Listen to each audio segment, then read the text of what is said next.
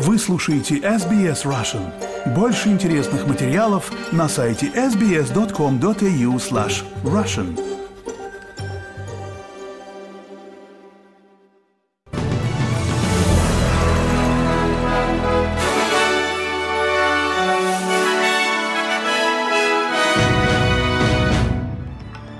Добрый день, четверг, 21 сентября. Вы слушаете новости СБС на русском языке. С вами Лера Швец. Главное в новостях к этому часу. Премьер-министр сегодня объявит о начале работы комиссии для расследования действий Австралии во время пандемии. Католическая церковь передаст полиции Западной Австралии отчет Ватикана о сексуализированном насилии детей со стороны предыдущего епископа города Брум.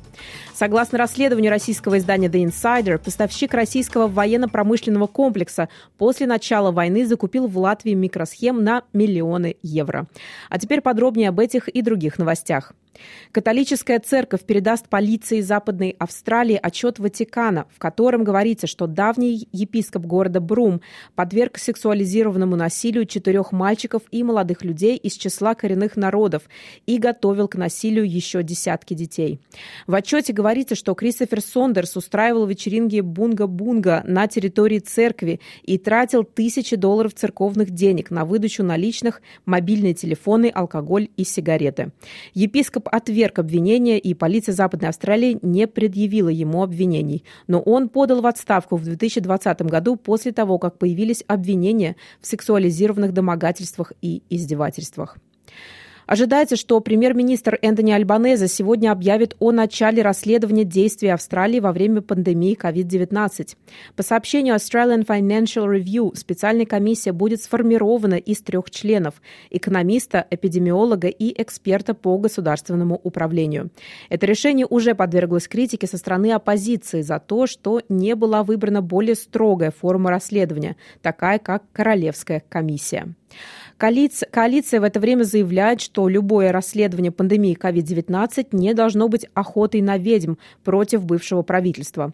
Представитель оппозиции по вопросам здравоохранения Энн Растон заявила в разговоре с ABC, что любой пересмотр без полномочий принуждать руководителей штатов и территорий будет пустой тратой времени. Мы обеспокоены тем, что эта комиссия не имеет полномочий принудить к участию штаты и территории. Это похоже на охоту на ведьм на предыдущее коалиционное правительство. В то время как многие из решений, которые так существенно повлияли на австралийцев во время пандемии, были решением штатов и территорий. Поэтому мы предупреждаем правительство Альбанезе, когда оно сделает объявление о деталях расследования, мы со своей стороны будем очень критичны.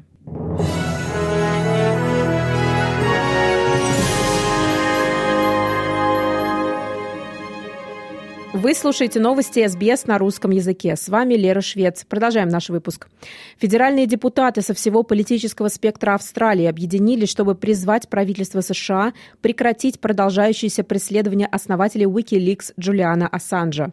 Депутаты от Национальной партии Барнаби Джойс, депутат от Либористской партии Тони Запия, независимый депутат Маник Райан, сенатор-либерал Алекс Антич и два сенатора от «Зеленых» Питер Уиш Уилсон и Дэвид Шотбридж находятся в Вашингтоне чтобы лоббировать правительство США, чтобы оно прекратило процедуру экстрадиции Ассанжа.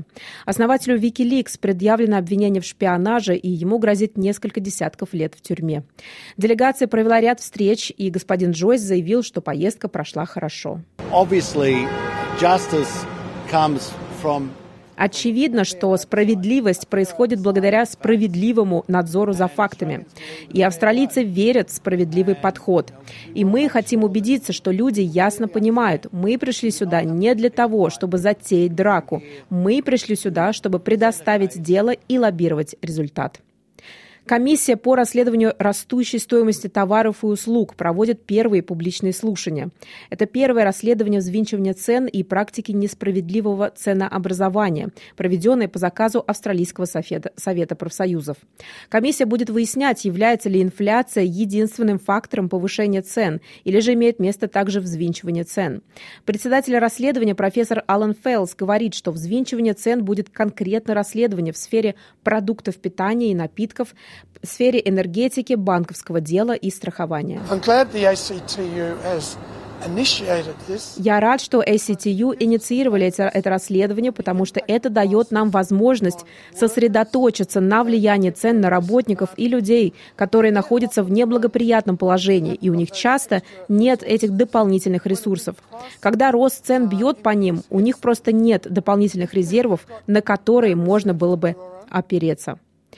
Австралия стала одной из первых стран в мире, подписавших знаковый договор о защите огромных участков океана, которым официально не владеет ни одна страна. Министр иностранных дел Пенни Вонг сделал это заявление на Генеральной ассамблее Организации Объединенных Наций в Нью-Йорке сегодня, 21 сентября. Юридически обязывающее соглашение обеспечивает защиту значительной части океана, расположенной на расстоянии более 200 морских миль от берега.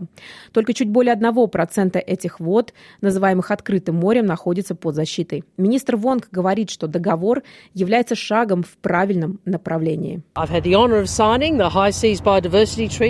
Я имела честь подписать договор о биоразнообразии открытого моря для защиты мировых океанов. Мы работали вместе с тихоокеанскими партнерами, чтобы сделать этот договор реальностью. Речь идет о защите Тихого океана, океана, который мы сохраняем вместе для будущих поколений. Мы очень гордимся тем, что являемся одними из основателей, подписавших его вместе с нашими тихоокеанскими партнерами. Для этих четырех партнеров этот договор показывает, что многосторонняя система по-прежнему работает, несмотря на некоторые проблемы.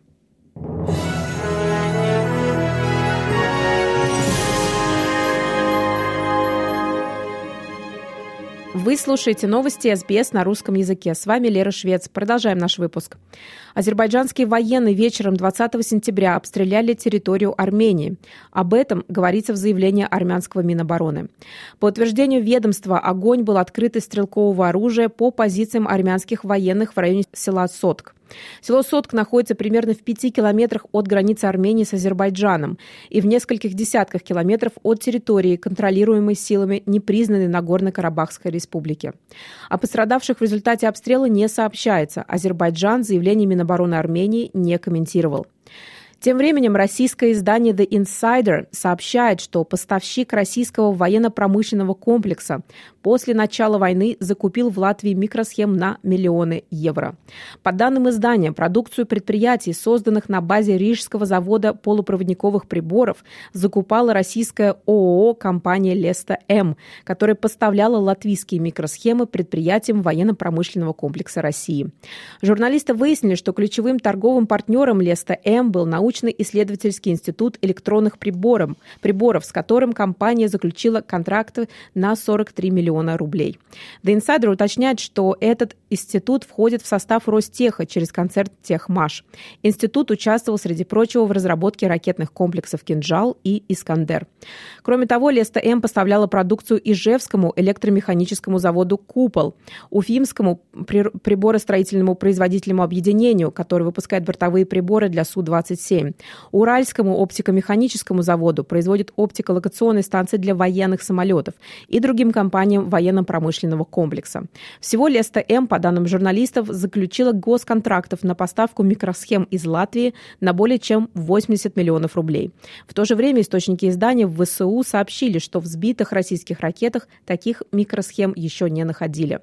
Пока не ясно, использовались ли эти микросхемы при производстве ракет, но они точно могут использоваться для военных целей, так как похожие по параметрам устройства обнаруживались в частности в кинжалах C300 и X59, пишет The Insider.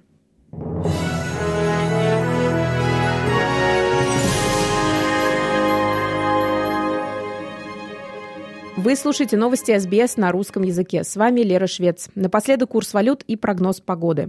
Австралийский доллар сегодня торгуется на отметке 64 американских цента, 60 евроцентов, 23 гривны 88 копеек и 61 рубль 67 копеек.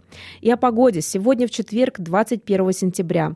В Перте солнце 27, в Аделаиде переменная облачность 19, в Мельбурне дожди 15 градусов, в Хобарте возможны дожди 13, в Канберре переменная облачность 18, в Волонгонге дожди 19, в Сиднее возможны дожди 22, в Ньюкасле солнце и ветер 24, в Брисбене солнце 35, в Кернсе переменная облачность 31, в Дарвине солнце 34 градуса. Это были главные новости Австралии и мира к этому часу. С вами была Лера Швец. Берегите себя и своих близких.